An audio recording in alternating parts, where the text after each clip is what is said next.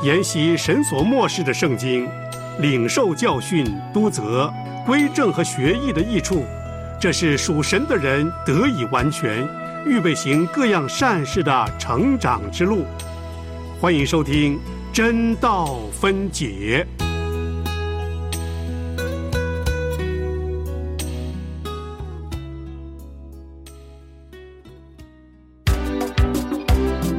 《使徒行传》记载了初代教会的开始，《使徒行传》记载了圣灵工作的行止，《使徒行传》记载了宣教行动的历史，《使徒行传》记载了圣徒见证的镜子。现在，就让我们一起透过陈海老师的带领，进入《使徒行传》的。丰富堂奥里，欢迎您收听《真道分解使徒行传》。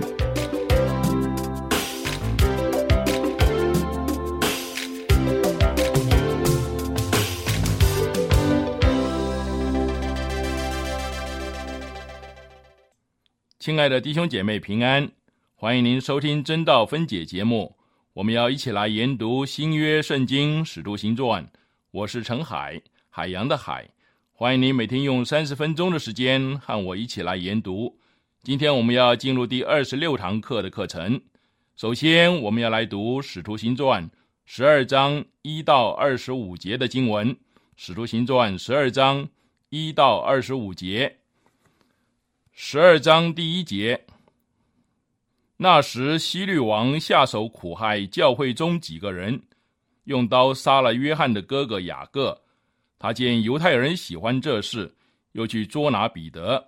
那时正是除孝的日子，希律拿了彼得收在监里，交付四班兵丁看守，每班四个人，意思要在逾越节后把他提出来，当着百姓办他。于是彼得被囚在监里，教会却为他切切地祷告神。希律将要提他出来的前夜，彼得被两条铁链锁着，睡在两个兵丁当中，看守的人也在门外看守。忽然有主的一个使者站在旁边，屋里有光照耀。天使拍彼得的肋旁，拍醒了他，说：“快快起来！”那铁链就从他手上脱落下来。天使对他说：“束上带子，穿上鞋。”他就那样做。天使又说：“披上外衣，跟着我来。”彼得就出来跟着他，不知道天使所做的是真的，只当见了异象。十二章第十节，过了第一层、第二层监牢，就来到临街的铁门，那门自己开了。他们出来走过一条街，天使便离他去了。彼得醒悟过来，说：“我现在真知道，主差遣他的使者救我脱离西律的手。”和犹太百姓一切所盼望的，想了一想，就往那称呼马可的约翰，他母亲玛利亚家去，在那里有好些人聚集祷告。彼得敲外门，有一个使女名叫罗大出来探听，听的是彼得的声音，就欢喜的顾不得开门，跑进去告诉众人说：“彼得站在门外。”他们说：“你是疯了。”使女极力的说：“真是他。”他们说必是他的天使，彼得不住地敲门，他们开了门，看见他就甚惊奇。彼得摆手不要他们作声，就告诉他们主怎样领他出监，又说你们把这事告诉雅各和众弟兄。于是出去往别处去了。到了天亮，兵丁扰乱得很，不知道彼得往哪里去了。希律找他找不着。就审问看守的人，吩咐把他们拿去杀了。后来希律离开犹太，下该萨利亚去，住在那里。希律恼怒推罗、西顿的人，他们那一带地方是从王的地土得粮，因此就托了王的内侍臣博拉斯都的情，一心来求和。希律在所定的日子，穿上朝服，坐在位上，对他们讲论一番。百姓喊着说：“这是神的声音，不是人的声音。”希律不归荣耀给神，所以主的使者立刻罚他。他被虫所咬，气就绝了。神的道日渐兴旺，越发广传。巴拿巴和扫罗办完了他们攻击的事，就从耶路撒冷回来，带着称呼马可的约翰同去。我们的经文就读到这里。这一章是相当有趣的一段经文，因为教会最初的行政中心耶路撒冷隐退到一旁去了。使徒行传余下的篇幅里面，耶路撒冷只出现过两次，一次是作为会议的所在地。在那个会议中，决定了外邦人不必履行犹太教的一切义务。另一次呢，是保罗前往耶路撒冷，他为了保全性命，不得不前去寻求罗马势力的保护。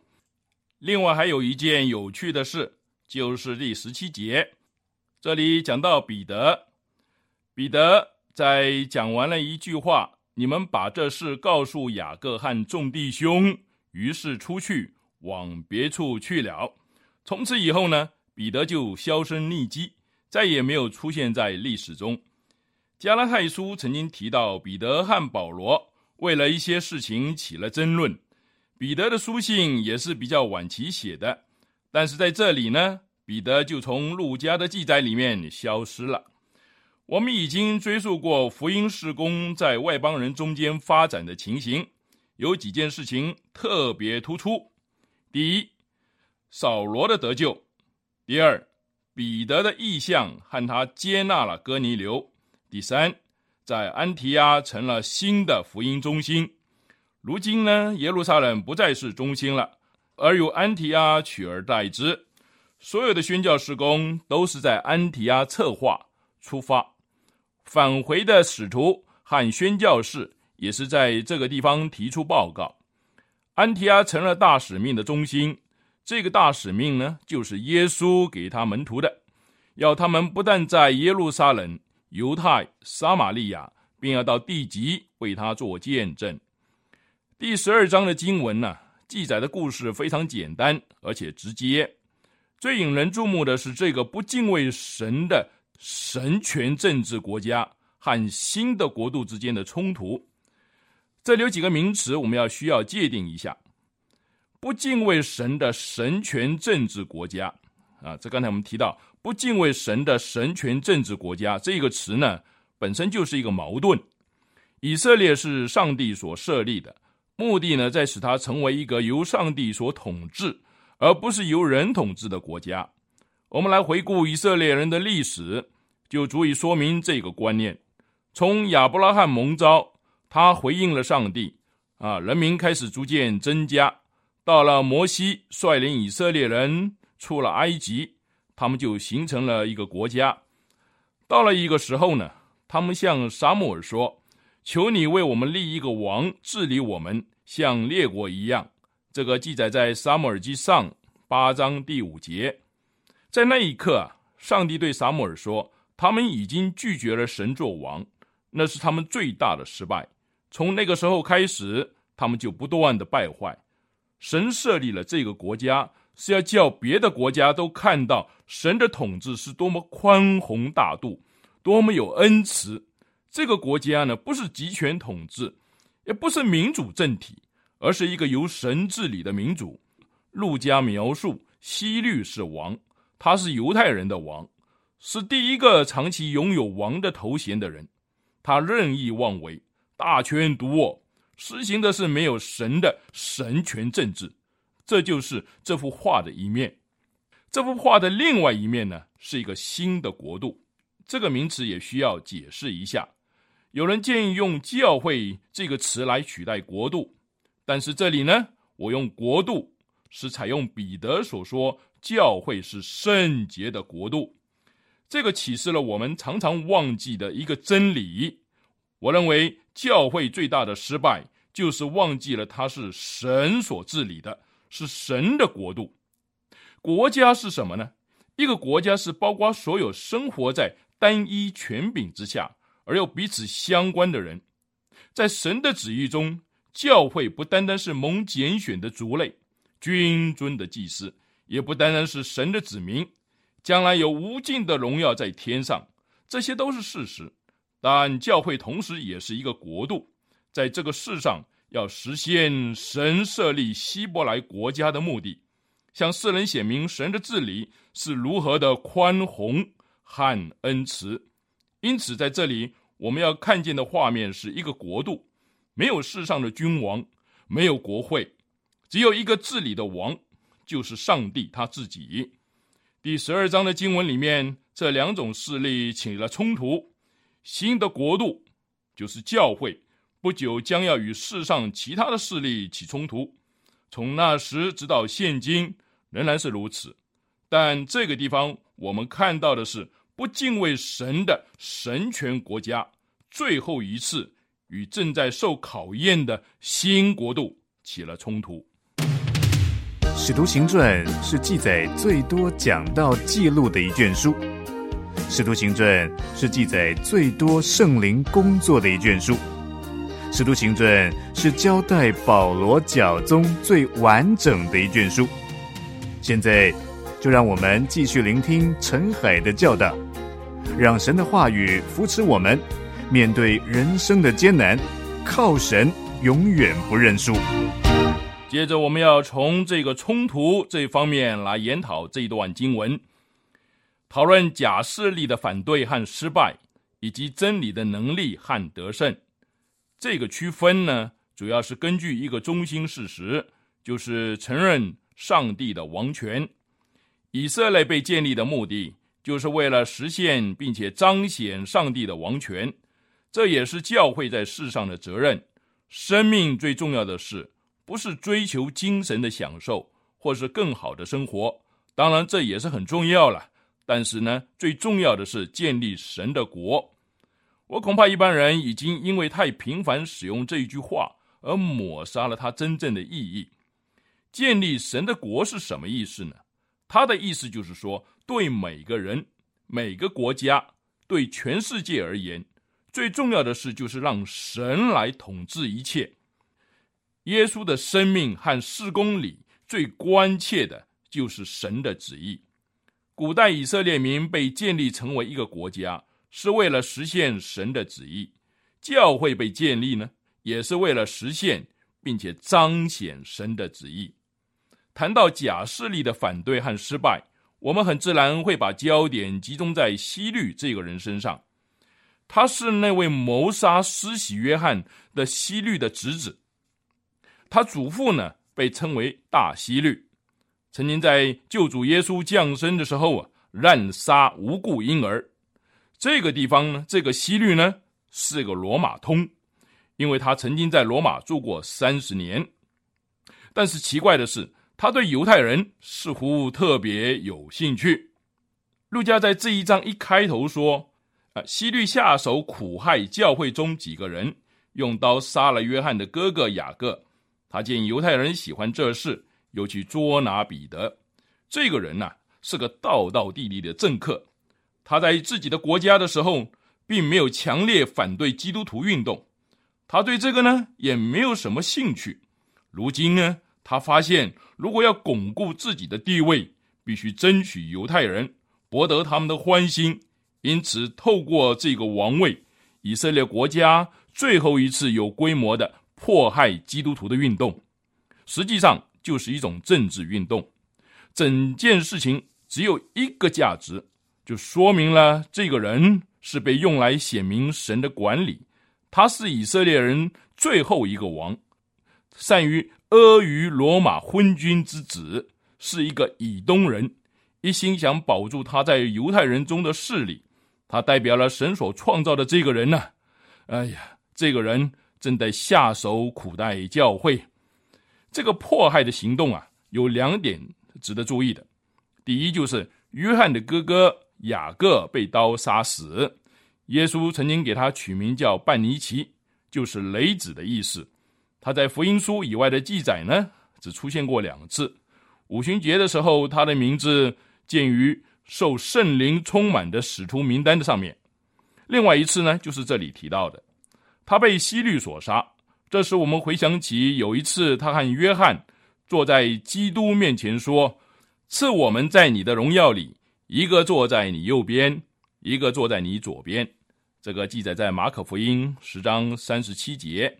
可是我们的主啊，却如此回答：你们不知道所求的是什么。我所喝的杯，你们能喝吗？我所受的喜，你们能受吗？啊，这个记载在马可福音十章三十八节。他们说他们能呢，其实他们对自己所说的话所知有限呐。耶稣以无限的耐心对待他的门徒，他没有讥笑他们啊，反而以恩慈和爱心来说：“我所喝的杯，你们也要喝；我所受的喜，你们也要受。”只是坐在我的左右，不是我可以赐的，乃是为谁预备的，就赐给谁。马可福音第十章三十九到四十节。现今呢，希律下手苦害教会，用刀杀了雅各，因此雅各受了主所受的喜。至于约翰呢，他一直活下去，成了这一群使徒中最后一个离开世上的。所以，我们或活着，或受死。都能借着为基督受苦而受他的喜。然而这次的迫害是冲着雅各而来，接下去就轮到彼得，他也被下到监里，即将要被杀害。我们再来看看这次迫害的结束，这是一次完全意外的结果。他以一个空了的监狱来落幕。十二章第五节说：“于是彼得被囚在监里。”教会却为他切切的祷告神。这里有两股势力在交战。彼得被西律下在监里，教会呢切切的为他祷告。路加福音二十二章三十一到三十二节，那里耶稣曾经对彼得说：“西门，西门，撒旦想要得着你们，好塞你们，像塞麦子一样。但我已经为你祈求，叫你不至于失了信心。”请留意啊，《使徒行传》的延续性，这就是从路加福音一直到《使徒行传》这里，整个延续下来。彼得被下在监里，教会为他祷告。空的监狱说明了征战的结果，迫害失败，教会得胜。希律很可能是满腔恼怒的离开耶路撒冷，下到该萨利亚。不久之后呢，可能是几天啊，也可能是几个礼拜。他犯了更大的罪，就是背逆上帝。他自认是神呢。今天这种现象还是可以到处可见哦。如果一个人掠夺了神的宝座，他就是以自己为神。神若不能在人的生命每一个部分做王，这人就是取代了神的地位。希律就犯了这样的罪，他允许善变的群众。对他喊道：“说这是神的声音，不是人的声音，并且欣然接受这样的朝拜。果然，立刻神的震怒就临到他，他就被虫咬，而且气就绝了。转过来看看这个画面的另外一面，在思想教会的能力和得胜的时候，有三件事情是值得注意的：第一，就是神的管理；第二，是神使用的工具；第三。是冲突的结果。研读这个故事的时候呢，我们会对神的管理留下了两个很深刻的印象。第一，就是神管理的奥秘是什么；第二，就是神管理的彰显方式。神管理的彰显方式，我们读了这个故事，很难再宣告说神的管理最后必定得到解释。为什么神允许雅各被杀，却拯救了彼得呢？他为什么允许希律拿住雅各，并且把他杀了，却又用神机救出彼得呢？这些问题都没有答案。我们也看见雅各在毫无援手的情况下被杀了。我们也看见这样一个充满热情、能力的人，突然被极残酷的手段致死了。我们忍不住要问。神啊，你在做什么？神的管理不一定要向一旁观看的人解明，但管理本身的彰显，却是围观的人所无法否认的。你正在收听的是良友电台为你制作的真道分解节目，与你读经、查经、研经。活出圣道真意义。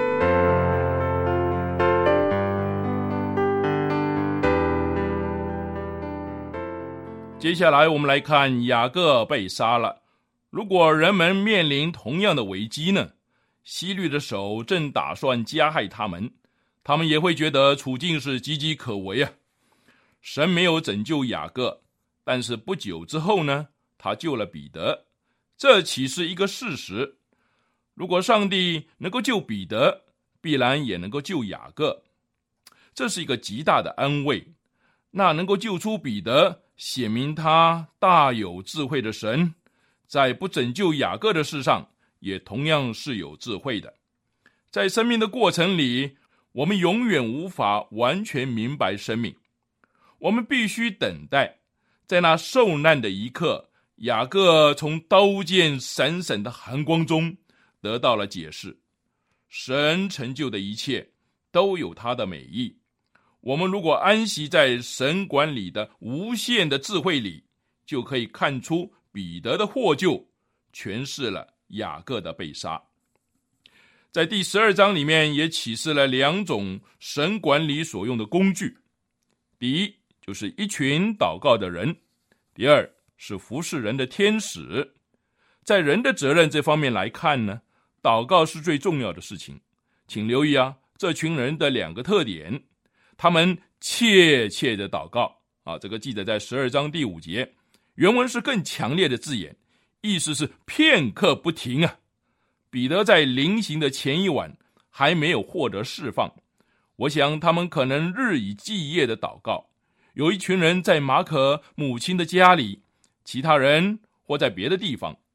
这个以东人西律正伸手加害教会，我们如何来抗衡这新的势力呢？一个祷告的教会正在奋力的抵抗他。他们的另一个特色呢，就是祷告的时候仍然带着疑惑。当彼得敲门的时候，使女罗大听出是他的声音，狂喜之下忘了开门，就跑进去告诉众人。他们却说：“你是疯了。”这个记载在十二章十五节。他们岂不是一直在祷告吗？是啊，他们是在祷告啊。而且，并且相信上帝会成全呢？可是呢，他们疑惑上帝会如何成全？结果回答临到了，他们却大吃一惊。不过呢，我们不要批评他们，啊，我们为这些事情心存感谢，因为我们今天我们的信心也是如此的小啊。他使我的祷告受到很大的激励，我祷告，上帝也知道我相信他。并且我盼望他回答，可是很多时候我又疑惑他是否能够成就。如果我向自己的不幸挑战，疑惑就消失了。这些人怯怯的祷告，又带着几分的疑惑。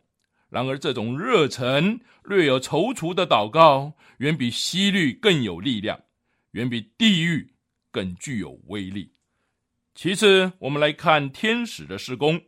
如果我们说这一类的事现今不再发生了，那么我要肯定一点：这个故事中的事情现今都可能会发生。彼得不知道是天使在引他出去，他一直到天使走了以后，才发现他已经离开了监狱。他以为自己在做梦，直到天使带他走过一条街，他才醒悟过来。他把所有的印象凑起来。才发现是主耶稣救了他。那些士兵并没有看到天使。旧约有一个故事呢，可以帮助我们明白这一点。啊，在列王记下六章十五节，以利沙的仆人对以利沙说：“哀哉，我主啊，我们怎样行才好呢？”他就祷告：“耶和华，求你开这少年人的眼目。”啊，这记载在《列王记下》六章十七节。结果呢，少年人的眼目开了，就看见满山有火车火马。今天我们不必看见天使，因为现今不是凭眼见的时代，而是信心的时代。但是天使仍然在这里，他们岂不是服役的灵吗？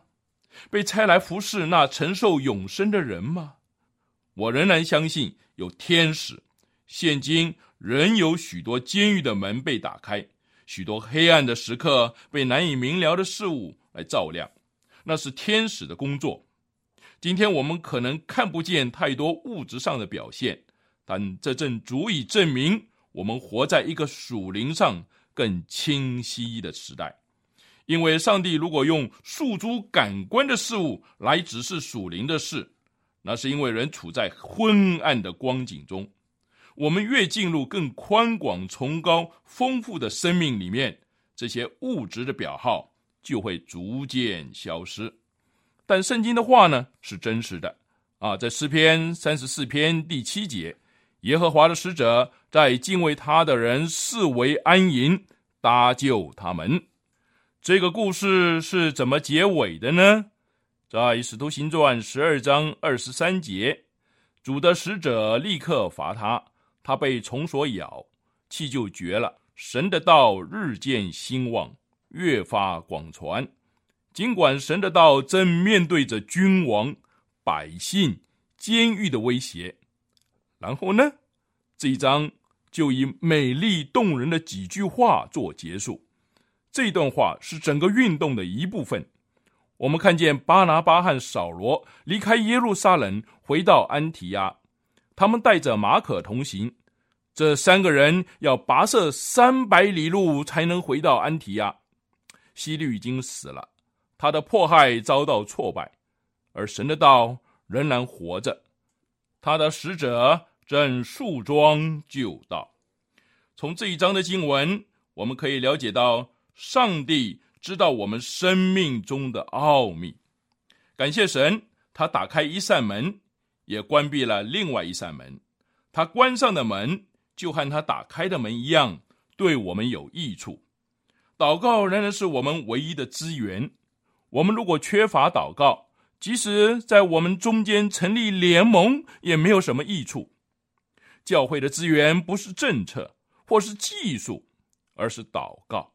天使仍是服役的灵，神的道仍然兴旺增长。这个故事岂不也是一个警告？以色列、耶路撒冷、西律都受到警戒。回到马太福音二十三章，听听耶稣的话：看呐，你们的家成为荒场，留给你们。这里面牵涉了一个永恒的原则：教会是为何被造的呢？我们若失败，那么，主对以色列所说的话，他也照样是对我们所说的。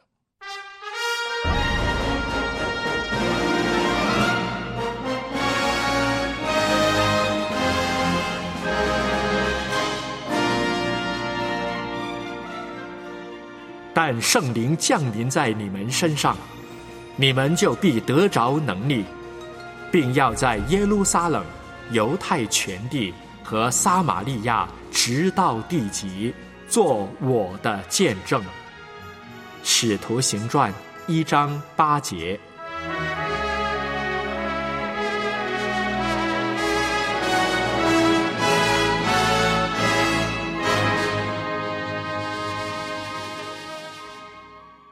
今天我们的课程就上到这里，你也可以上我们的良友网站收听当天的真道分解节目。愿上帝赐给您智慧，明白他的话语。明天真道分解，我们要讲的课程是《使徒行传》第十三章一到三节，请先预习。再会。